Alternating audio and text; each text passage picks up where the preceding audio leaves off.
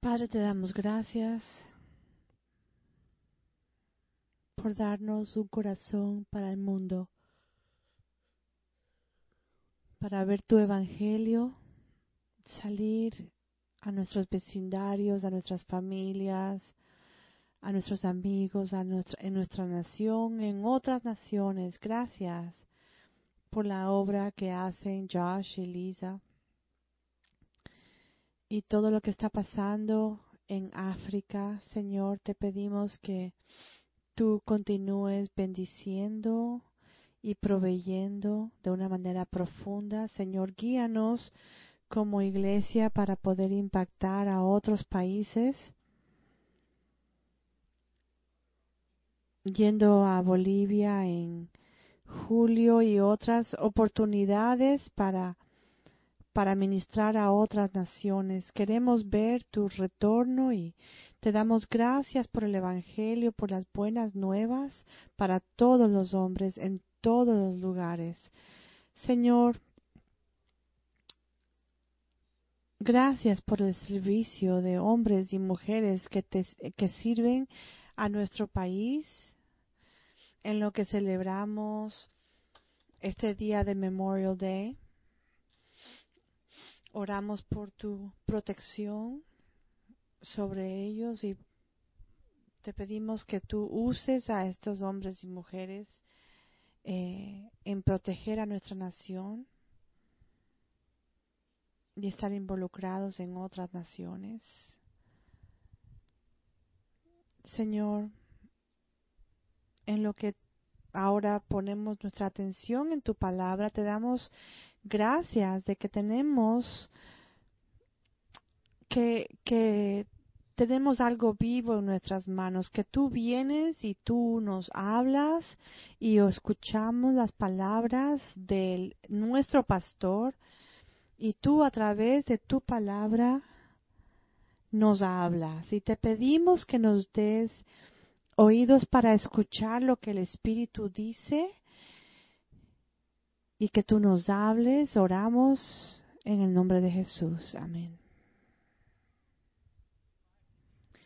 Los niños de 5 a 8 años se pueden ir y el resto de nosotros abrimos nuestras Biblias a Marco capítulo 9.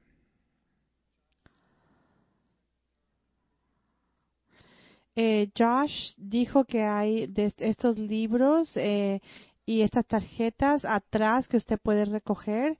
Y también le pido que esté orando por el grupo que se va para Bolivia, que el, el grupo que se está formando para ir a Bolivia. Tenemos como 20 en este grupo. Y parte de este, de este grupo es un grupo médico que van a estar eh, viendo a los niños en el orfanato. Eh, y también vamos a estar sirviendo eh, el ministerio de Sutisana. Eh, Andy Baker, que estuvo aquí hace varios, varias semanas, él es el que dirige ese ministerio que eh, ministran a mujeres que están saliendo de la prostitución. Así que si está interesado en ser parte de este grupo, por favor déjenos saber y ore porque en lo que vamos, vamos para ti, para, para, para ustedes, para que, eh, como parte de este grupo, de, esta iglesia. También déjeme darle gracias a muchos de ustedes que vinieron a hablar conmigo después de que yo hablé. Eh, y muchos de ustedes vinieron a animarme. Eh, eh, compartimos de que nosotros eh, nos reunimos con el Salvador a, a, celebrar a Cristo juntos y yo hablé de lo importante que era que desde el primer momento que levantamos nuestras voces, que lo hagamos juntos. Porque esa es la diferencia entre el domingo por la mañana y otros momentos cuando estamos nosotros individualmente en nuestras casas eh, orando o meditando. Pero algo especial pasa cuando viene el pueblo de Dios juntos y yo les había pedido que estemos aquí todos a tiempo, temprano y muchos de ustedes han hecho un esfuerzo para hacer eso y les quiero dar las gracias y quiero animarles a todos a que continúen haciendo el esfuerzo de estar aquí a tiempo. Em, eh, si usted, a, uno le cuesta trabajo cambiar y eh, sobre todo cuando uno está acostumbrado a hacer las cosas de una manera, pero haga el esfuerzo porque esto es muy importante que estemos todos aquí en la iglesia a tiempo. Ok, vamos a Marco capítulo 9, en lo que continuamos nuestro estudio en el versículo 14 al versículo 19. Cuando llegaron a donde estaban los otros discípulos, vieron que a su alrededor había mucha gente y que los maestros de la ley discutían con ellos. Tan pronto como la gente vio a Jesús, todos se sorprendieron y corrieron a saludarlo. ¿Qué están discutiendo con ellos? les preguntó. Maestro, respondió un hombre de, de entre la multitud, te he traído a mi hijo, pues está poseído de un espíritu que le ha quitado el habla. Cada vez que él se apodera, que se apodera de él, lo derriba echa espumarajos, cruje los dientes y se queda rígido. les pedí a tus discípulos que expulsaran al espíritu, pero no lo lograron. Ah, generación incrédula, respondió Jesús, ¿hasta cuándo tendré que estar con ustedes? ¿Hasta cuándo tendré que soportarlos? Tráiganme al muchacho. Así que lo llevaron tan pronto como vio a Jesús, el Espíritu sacudió de tal modo al muchacho que éste cayó al suelo y comenzó a revolcarse, echando espumarajos. ¿Cuánto tiempo hace que pasó esto? le preguntó Jesús al Padre. Desde que era niño, contestó. Muchas veces lo he lo ha echado al fuego y al agua para matarlo. Si puedes hacer algo, ten compasión de nosotros y ayudarnos. ¿Cómo que si puedo? Para que él cree, todo es posible. Sí creo, exclamó de inmediato el padre del muchacho. Ayúdame en mi poca fe. Al ver Jesús que se, agolpaba mucha gente, reprendió al espíritu maligno. Espíritu sordo y mudo, dijo, te mando que salgas y que jamás vuelvas a entrar en él. El espíritu, dando un alarido y sacudiendo violentamente al muchacho, salió de él. Este quedó como muerto, tanto que muchos decían ya se murió, pero Jesús lo tomó de la mano y lo levantó, y el muchacho se puso de pie. Cuando Jesús entró en casa, sus discípulos le preguntaron en privado, ¿por qué nosotros no, no pudimos expulsarlos? Esta clase de demonios solo puede ser expulsada a fuerza de oración, respondió Jesús. Entonces vemos que las experiencias en los montes son gloriosas, pero no duran. Yo me acuerdo mi día en mi matrimonio, en 1977, eh, un día precioso. una ceremonia preciosa, teníamos un arpa en, en la ceremonia.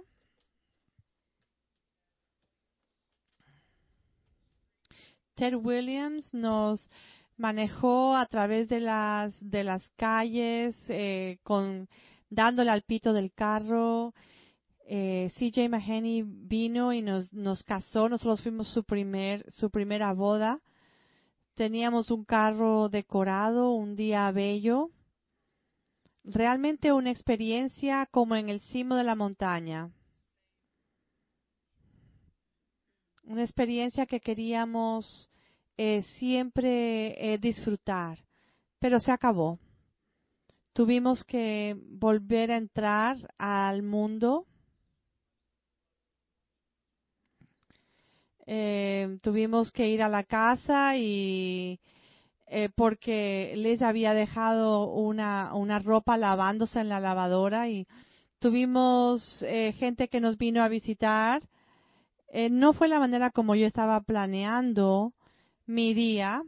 después tuvimos que pasar a la iglesia a recoger una Biblia que yo había dejado y, y vimos un, hoy escuchamos un ruido eh, raro en el carro y habían puesto, alguien había puesto rocas en las, en las, em, en las llantas y cuando llegamos y pudimos ya llegar al lugar donde íbamos a hacer nuestra luna de miel, el restaurante estaba cerrado. Nosotros estábamos con mucha hambre y, y ahí nos dimos cuenta, bienvenidos a la vida cotidiana. Y en estos 37 años hemos tenido muchas experiencias altas de la montaña, que, experiencias que hemos querido eh, guardar, experiencias donde queremos acordarnos de la presencia de Dios, experiencias de, romance y de felicidad. Pero la vida se vive en el valle, no en la montaña. Y hemos tenido otros momentos de, de dificultades. Porque como usted, pastores, esposas, tienen también momentos difíciles. La montaña es muy buena, pero la vida se vive en el valle. Vemos en Éxodo 24 como Dios llama a Moisés en la, montaña de, de Sinaí y lo llama a ver la gloria de Dios. 40 años, perdón, 40 días y 40 noches. Y él le demostró su gloria a Moisés. Y cuando él bajó de la montaña, ¿cómo le debe haber sorprendido que él vio, encontró a Aarón construyendo una estatua de que habían construido un ídolo. Entonces, vivir en la montaña es hermoso, pero la vida se vive en el valle. Jesús tomó sus discípulos a esta experiencia en la montaña. Lo vimos en este mismo capítulo en Marco 9 y los llevó a a la montaña y ellos vieron a que Jesús estaba siendo transfigurado y brillando y vieron como él estaba hablando con Moisés y con Elías. Pedro quería quedarse ahí y él le dijo a Jesús que él quería construir tres tabernáculos y él le dice, quizá podemos podemos levantar tres albergues, uno para ti, para Moisés, para Elías. Ah, nosotros queremos quedarnos aquí porque nos gusta estar en la montaña. Pero el padre lo regañó, le dijo, este es mi hijo, escúchalo a él. Y cuando ellos bajaron de la montaña, igual que Moisés, Cristo encontró a su rebaño en confusión. Estaban teniendo eh, una discusión. Y también estaban los escribas ahí, que eran los líderes que estaban diciendo que Jesús estaba poseído eh, por Satanás en el capítulo 7 vimos que habían eh, acusado a Jesús, realmente eran antagonistas y, y, estaban ellos discutiendo con los discípulos y le está, eh, Jesús le dice, ¿por qué están discutiendo? Y sale entonces este hombre y dice, yo he traído a mi hijo, yo lo traje a, a tus discípulos para que ellos lo sanaran y ellos no lo pudieron sanar. Y Jesús, bajando de la montaña,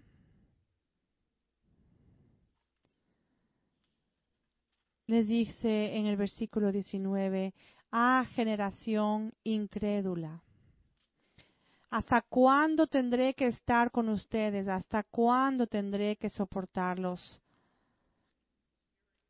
Entonces Jesús está identificando el problema, la raíz de de cómo es que vivimos en el valle. ¿Cómo es que vivimos en el medio de la duda, de la falta de creencia? Cristo había dado muchas pruebas de quién Él era. Él habría, había librado a mucha gente, sanado a muchos enfermos, pero aún así Jesús vivía entre aquellos que no lo aceptaban. Y él identificó cuál era el problema, y el problema era la duda, la, falta de creencia. Eh, eh, un discípulo, por definición, es alguien que no cree. Entonces, es alguien que no cree en el Salvador. Y estos discípulos, y estos discípulos, no, no, no creían en una manera perfecta. Nosotros no creemos perfectamente. Nosotros queremos buscar a Jesús, pero lo hacemos con duda, lo hacemos sin fe muchas veces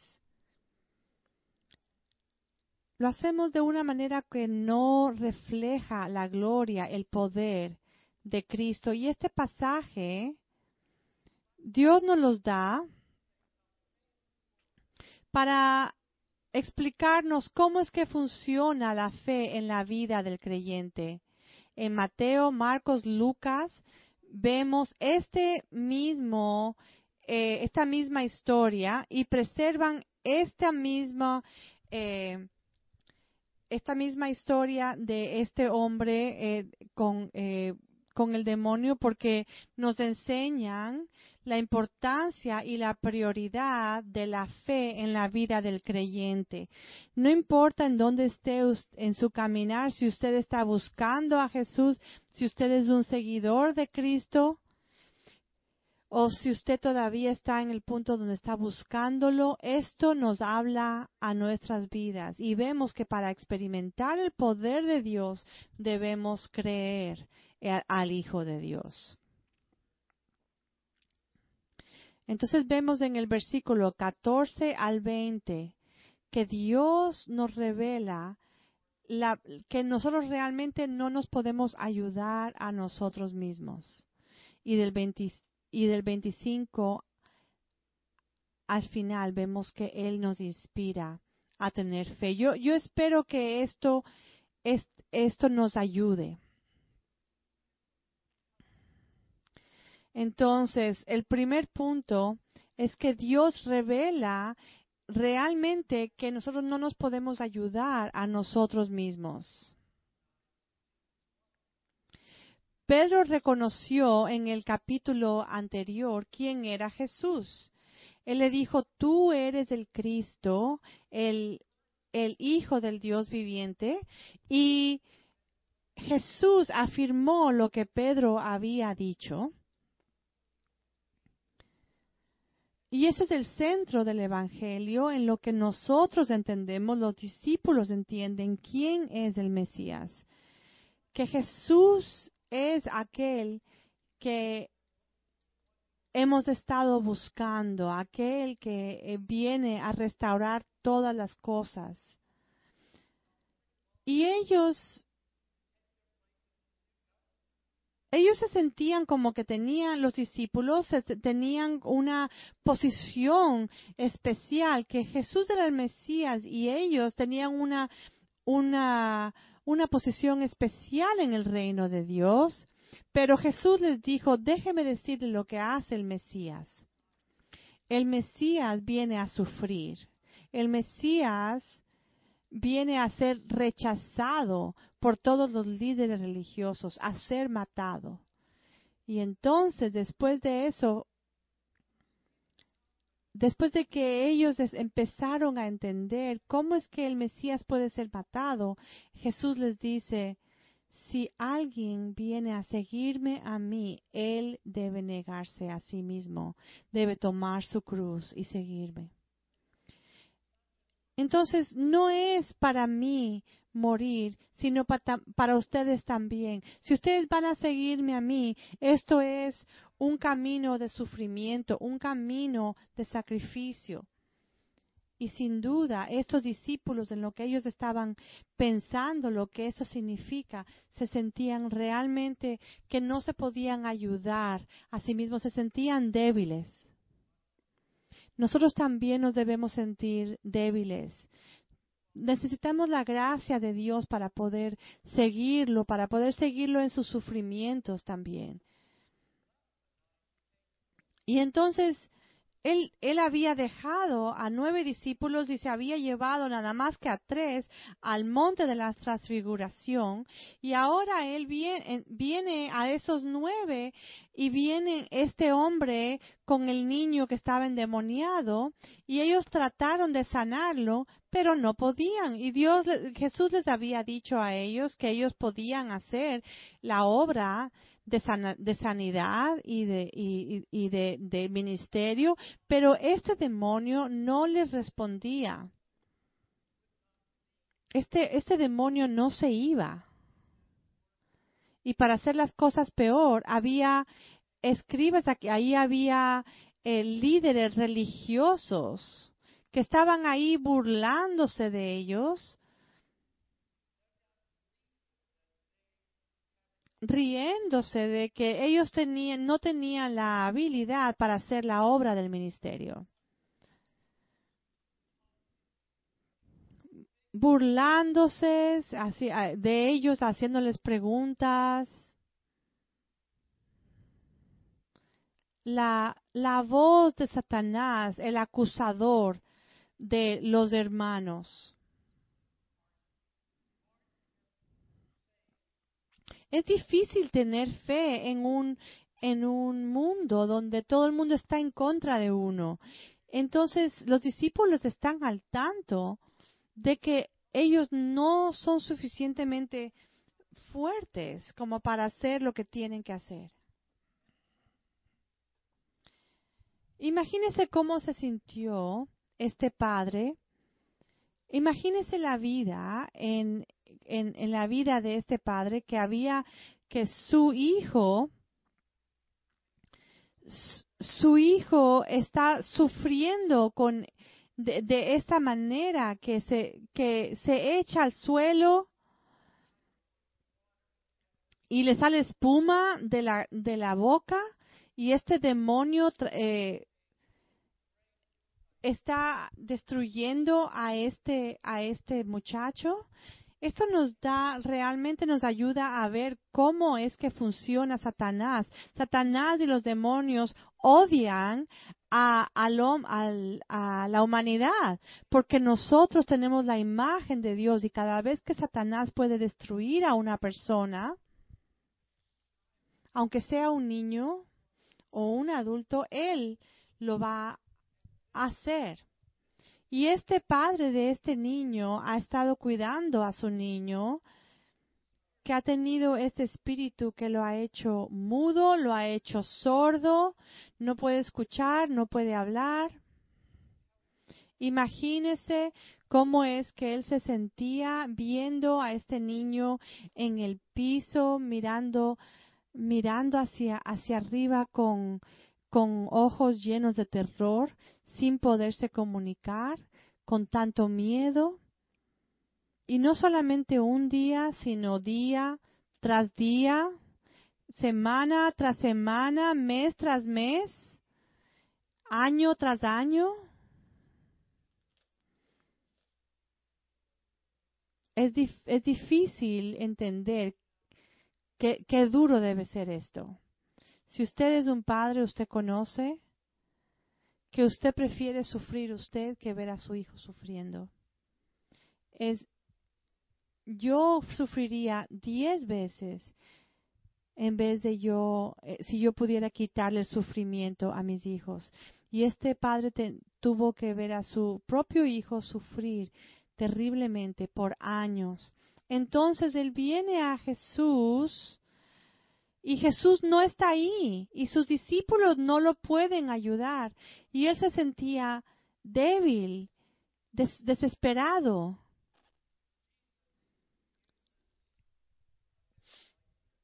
Pero Jesús usa eventos y circunstancias como estas para revelar cómo lo necesitamos a Él, revelar qué tan débiles somos. Quizá esta mañana usted considera su vida y usted sabe, se da cuenta que usted está en el valle con problemas que usted no puede ver el final de ellos. Quizá un problema de enfermedad física, quizá una cosa financiera que nunca se termina. Y usted tiene un peso muy fuerte y usted se siente solo. Este pasaje está escrito para darnos esperanza. Porque en el medio de nuestra necesidad, este pasaje revela que Él nos, Él permite que experimentemos estos momentos de debilidad para poder encontrar eh, esperanza de verdad. Y a mí me gusta el problema, el, el perdón, el, el versículo en Isaías, donde dice que Él le da poder al débil. Si usted se siente débil en este momento, piense en este, en este Padre. Primero, Él revela nuestra debilidad. Y segundo, Él nos ayuda a creer. Y Él ayudó a este padre a creer haciéndole una pregunta. Él podía haber sanado el, al niño en un momento. Él no, no, no tiene que pedirle al padre eh, información. Él conoce quién es este hombre, pero él sabe que él puede sanar a este niño con una palabra, pero no lo hace. Él viene y le hace una pregunta al padre para que el padre pueda realmente confrontar su propia desesperación. Y él quiere que él se dé cuenta que Jesús lo puede ayudar. Y le hace una pregunta. E, y, el padre le responde, dice, si tú puedes hacer algo, ten compasión. Ten compasión de nosotros y ayúdanos. Entonces el padre se ha identificado completamente por su hijo. O sea, él está diciendo, no tengas compasión por mi hijo. Él dice, ten compasión por nosotros. Ayúdanos a nosotros. Él está desesperado su fe ha sido movida, sacudida, porque los discípulos no podían ayudarlo. Y ahora él está viendo al lugar apropiado, a Jesús, pero él no está seguro si Jesús lo puede ayudar. Él ha visto a los ojos de Jesús y él ha visto que Cristo sí quiere ayudar. Él se da cuenta que Cristo tiene compasión y que lo quiere ayudar, pero él no está seguro si Cristo puede ayudarlo. Él está seguro que, él está que Cristo está dispuesto, pero no está seguro si Cristo puede. Y después de años tras años, él no, no sabe si es que él está listo a tener esperanza.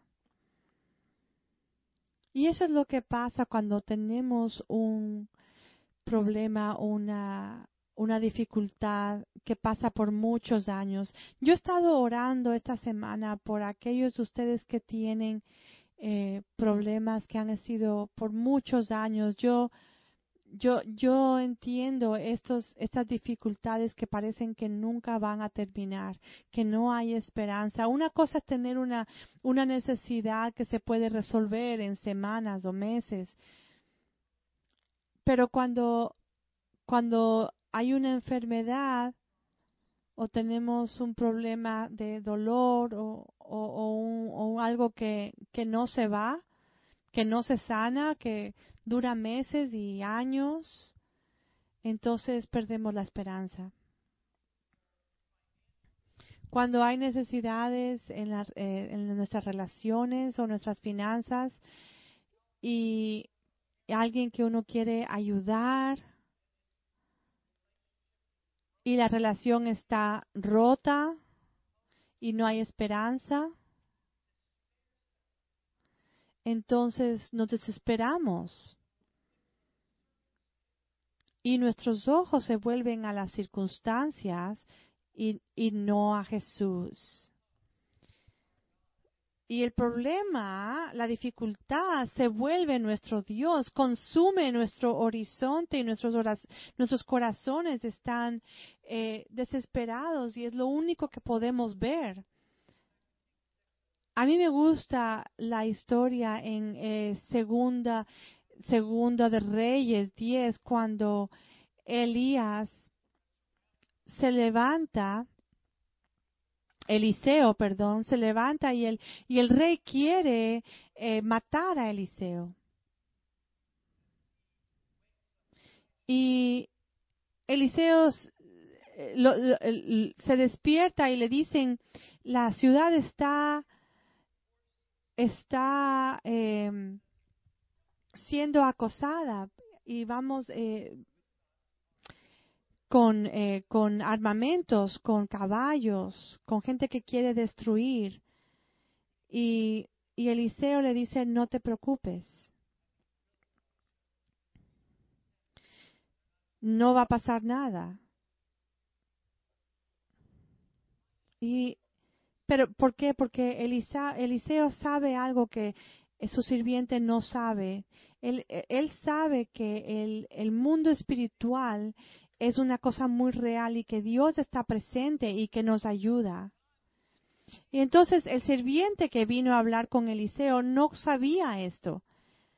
Pero eh, eh, para el sirviente los problemas eran más grandes que lo que él podía ver. Y para nosotros nuestros problemas llenan también nuestros horizontes. Es lo primero que pensamos por la mañana, lo que nos consume nuestros pensamientos, los que nos quita la, eh, nuestro gozo, nuestra felicidad. Es lo último que pensamos por la noche. Y, eh, y no nos permite confiar en Dios acerca de nada. Llena nuestro horizonte.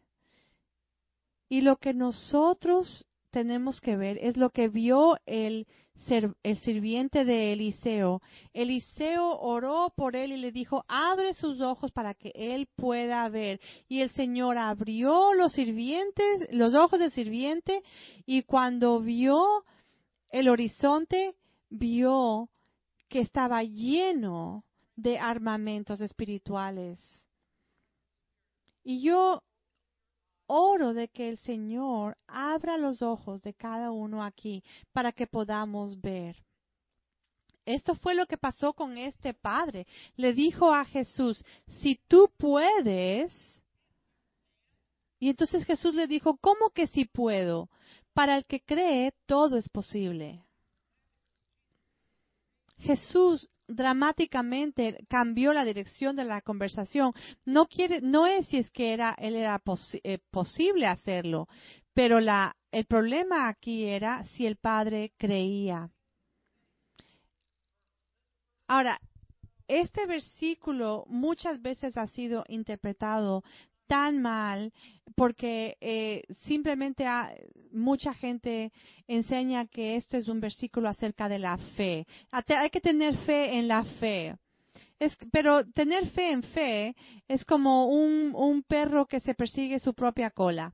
O sea, no, no, la fe en la fe no sirve de nada. La fe en Dios es la que realmente nos conecta con el poder de Él. Jesús no está hablando de una fuerza que nosotros poseemos de nuestra fe.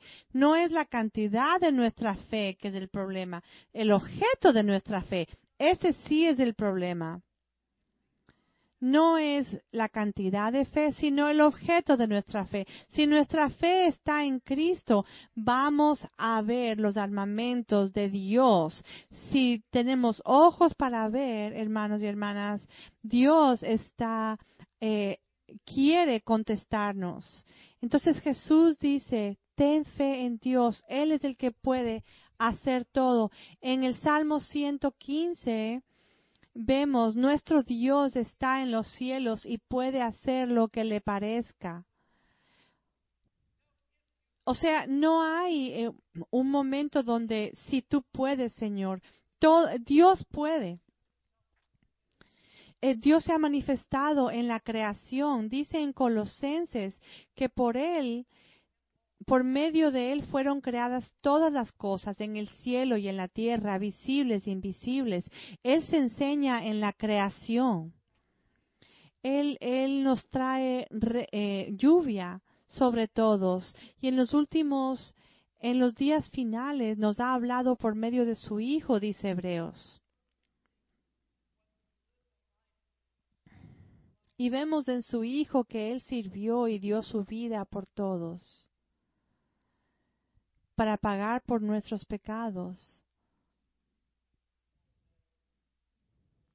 Pablo le dijo a los romanos que aquel que dio dio a su propio Hijo, ¿cómo es que Él no, es, no nos dará todas las cosas?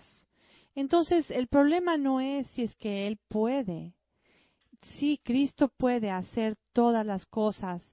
Eh, el Salmo 81 dice, yo soy el Señor tu Dios que te sacó de la tierra de Egipto. Abre bien la boca y te la llenaré. Entonces, así es que vemos nosotros a Dios, alguien que está dispuesto a responder a nuestras oraciones, alguien que nos quiere dar dádivas. Jesús sabe lo que necesitamos, pero Él quiere que nosotros le pidamos. Dice, Pidan y se les dará, busquen y encontrarán, llamen y se les abrirá la puerta, porque todo el que pide recibe, al que busca encuentra y al que llama se le abre. Entonces la pregunta es, no si es que Él puede, pero si nosotros creemos. Entonces eh, Jesús mira a los ojos de este Padre y le dice que Él debe creer, no decir si es que puedes, pero porque puedes. Hermanos y hermanas, la habilidad divina no es el problema. La falta de creencia sí es el problema.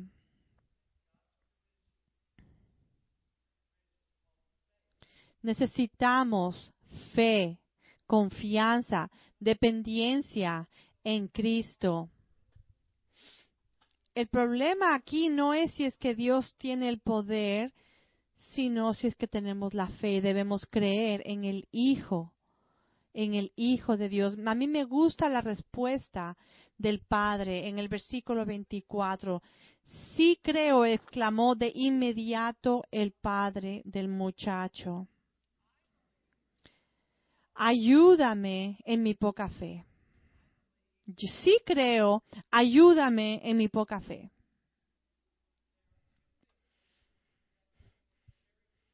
Hay dos cosas aquí que son muy claras. Primero, que sí tenía el tipo de fe que Cristo demanda. Y segundo, que esta fe era imperfecta.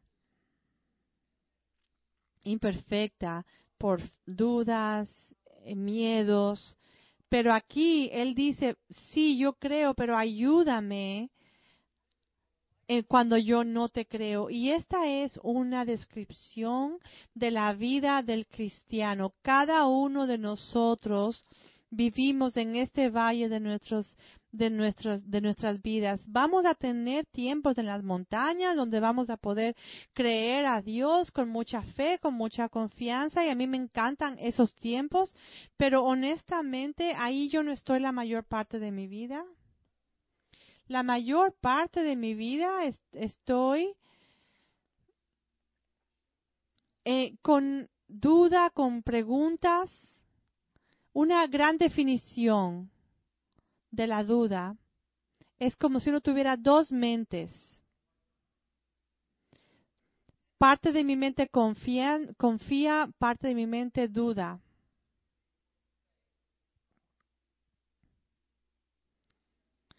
Y en una oportunidad para confiar, para confiar en Dios, tengo como dos mentes. Yo amo a Dios, yo quiero servirlo, pero no estoy segura o seguro que Él va, va a contestar. Quiero agarrarme de Él, pero no sé si es que Él va a, sacarme adelante. Entonces hay una batalla, una batalla por eh, la fe. Y esta, esta batalla se vuelve más difícil cuando es algo que dura mucho tiempo, mes tras mes, una dificultad muy larga. Y yo sé que muchos de ustedes están en ese lugar, en ese patrón, donde usted entiende, pero déjeme decirle algo que quizá lo va a ayudar. Hay una gran diferencia entre, entre pelear la duda y realmente eh, aceptar la falta de creencia. Todos nosotros tenemos duda. Todos peleamos en contra de esta duda. Queremos creer, buscamos creer, estudiamos las escrituras, oramos y, decimos, Señor, creemos, pero ayúdanos. Y esta es una, una batalla importante. Y es una batalla que define a este mundo. Ahora, hay una diferencia entre esta batalla y la de los líderes. El Evangelio de Juan habla de los escribas, los escribes, y dice,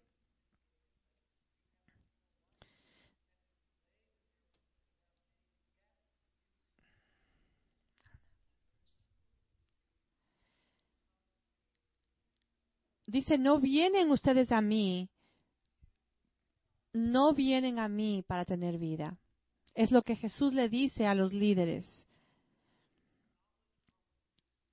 Entonces,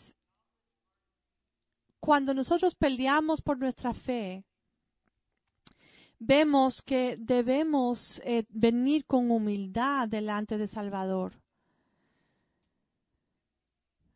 Es una lucha donde venimos con nuestras manos vacías, venimos con necesidad.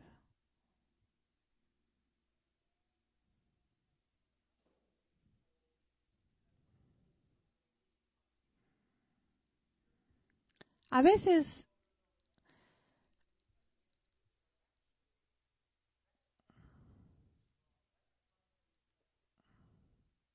A veces, a veces las personas que vienen y dicen yo no puedo creer, no puedo creer, no, no están simplemente peleando en contra de la duda, sino no están peleando, simplemente están diciendo yo voy a vivir en, en, en la falta de creencia, yo voy a vivir sin confianza en Dios. Pero si usted es cristiano, usted no debe vivir, usted no está viviendo en ese lugar. Usted está viviendo en un lugar donde usted está peleando, luchando para tener fe. Y por eso, eh, iglesia, no necesitamos unos a otros. Déjeme explicar. Si usted pelea, si usted lucha solo, usted va a, perder. Nosotros nos necesitamos unos a otros. Por eso la oración de Hebreos dice, no dejen de congregarse. Por eso es que Jesús dice, donde hay dos o más de mi nombre, ahí estoy yo, porque hay una fuerza que viene cuando nosotros nos reunimos. Eclesiastés dice, donde hay dos o tres, hay fuerza y hay seguridad. Necesitamos unos de otros. Necesitamos más que, que una reunión los domingos, sino debemos estar en, en grupos pequeños, en relaciones, en amistades, que podamos decir, estoy en problema, estoy en problema, estoy en necesidad, estoy desanimado, ora por mí, Qué bueno es tener un hermano o una hermana en ese tiempo de necesidad. Nos necesitamos unos a otros y esa es la lucha de la fe. La lucha para poder experimentar el poder de Dios y creer al Hijo de Dios. Hermanos, hermanas, si se sienten débiles, están en buena compañía. la fe verdadera se da cuenta de que usted es débil. Por eso es que el Padre dijo, yo creo, pero ayúdame a creer. Si entendemos que las circunstancias de nuestras vidas son, están ahí para que podamos quitarle nuestros ojos al problema y ponerlos en Cristo, que Dios quiere que eh, experimentemos este dolor para poder experimentar el poder de Dios. Él quiere ser el mayor gozo para nosotros. Él quiere tener compasión por nosotros, quiere llenar nuestra vida con esperanza, con fe, con propósito. Él nos ayuda a creer y nos da el poder para tener fe humilde. Vemos, eh, humilde. Vemos en el versículo 25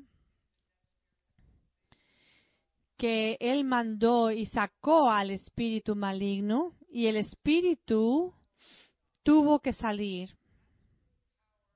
Vemos el poder completo sobre el demonio. No tenga miedo de que Satanás va a ganar, que el demonio va a ganar, porque Jesús es, está en completa autoridad.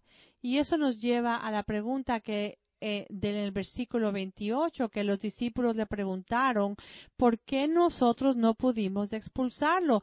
Eh, una cosa fácil para ti, pero no para nosotros. Jesús respondió, esta clase de demonios solo puede ser expulsada a fuerza de oración. Y en el libro de Mateo dice, por su, por su poca fe. O sea que la implicación aquí es que los discípulos pensaban que ellos lo podían hacer, lo habían hecho antes, lo habían hecho cuando Jesús estaba ahí, pero cuando Jesús se había ido, no lo podían hacer. Yo sospecho que estos hombres estaban tratando de hacer esto basados en una fórmula, en un patrón, una oración que siempre trabajaba. Y Jesús quería saber algo. Él quería que ellos supieran que nosotros nunca vamos a no tener la necesidad de orar, de confiar en, la, en el Cristo, en, la, fuerza de Cristo. O sea, en el versículo 19 dice, esto es la fuerza de oración. No está hablando de algún de eh, em, no está hablando acerca de una, una fórmula, sino está hablando de depender de Cristo, depender en Él para la gracia, para la ayuda.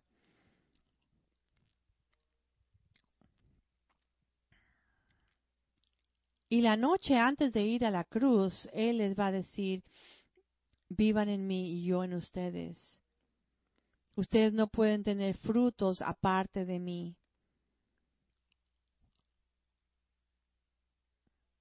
Entonces hay una lección en esto que debemos escuchar. Nosotros no podemos triunfar, triunfar en nuestra propia fuerza. No hay una práctica, una fórmula que nosotros logramos eh, cuando estábamos jóvenes, que lo seguimos haciendo. La vida cristiana se basa en nuestra relación. Se trata de nuestra amistad con Dios, nuestra cercanía a Dios.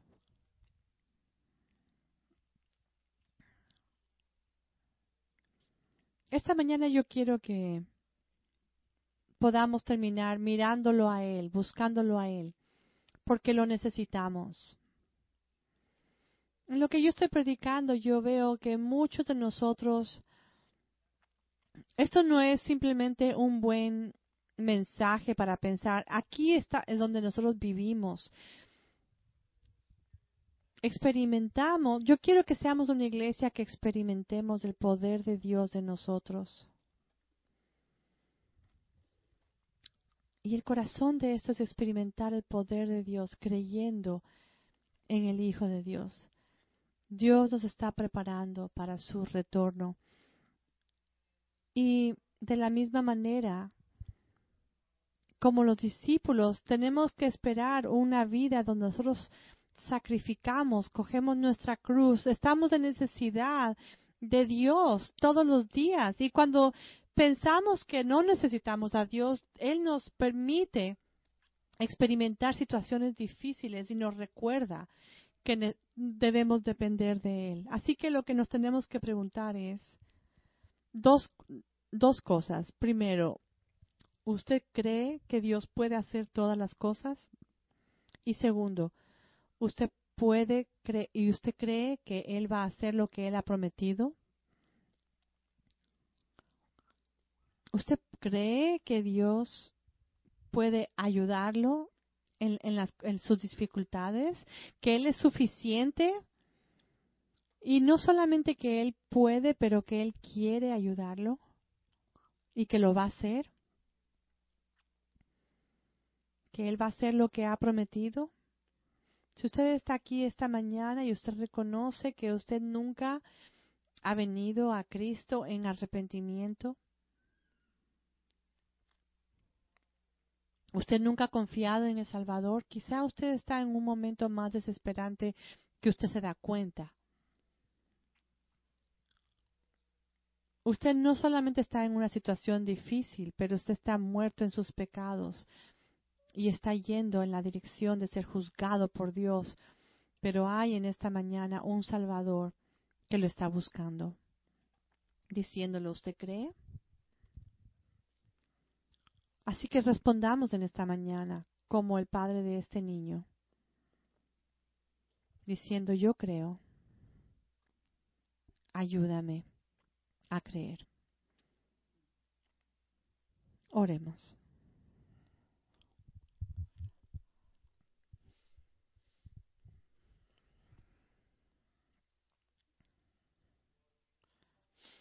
Señor, tú nos has llamado en esta mañana a experimentar tu poder, creyendo en tu Hijo. Y Señor, nos gozamos en enfocar nuestro corazón, nuestra atención en Él. Él es nuestro Salvador. Él no solamente puede hacer todas las cosas, pero lo va a hacer. Señor, esta mañana yo quiero orar por mis hermanos y hermanas que están pasando por momentos muy difíciles, que tienen necesidades profundas, necesidades persistentes, ya sea en relaciones, en salud, en finanzas, cosas que parecen que nunca se van. Señor, yo te pido que aún ahora que estamos preparando para cerrar este servicio, que tú abras estos corazones, que tú traigas esperanza, y que sean como el padre de este demonio que dice yo creo, ayúdame en mi poca fe. Señor, que no sea, que seamos un grupo que no está marcado por la falta de fe, pero una pasión para honrar a Cristo. Señor, ayúdanos en nuestra debilidad. Oramos en el nombre de Jesús. Amén.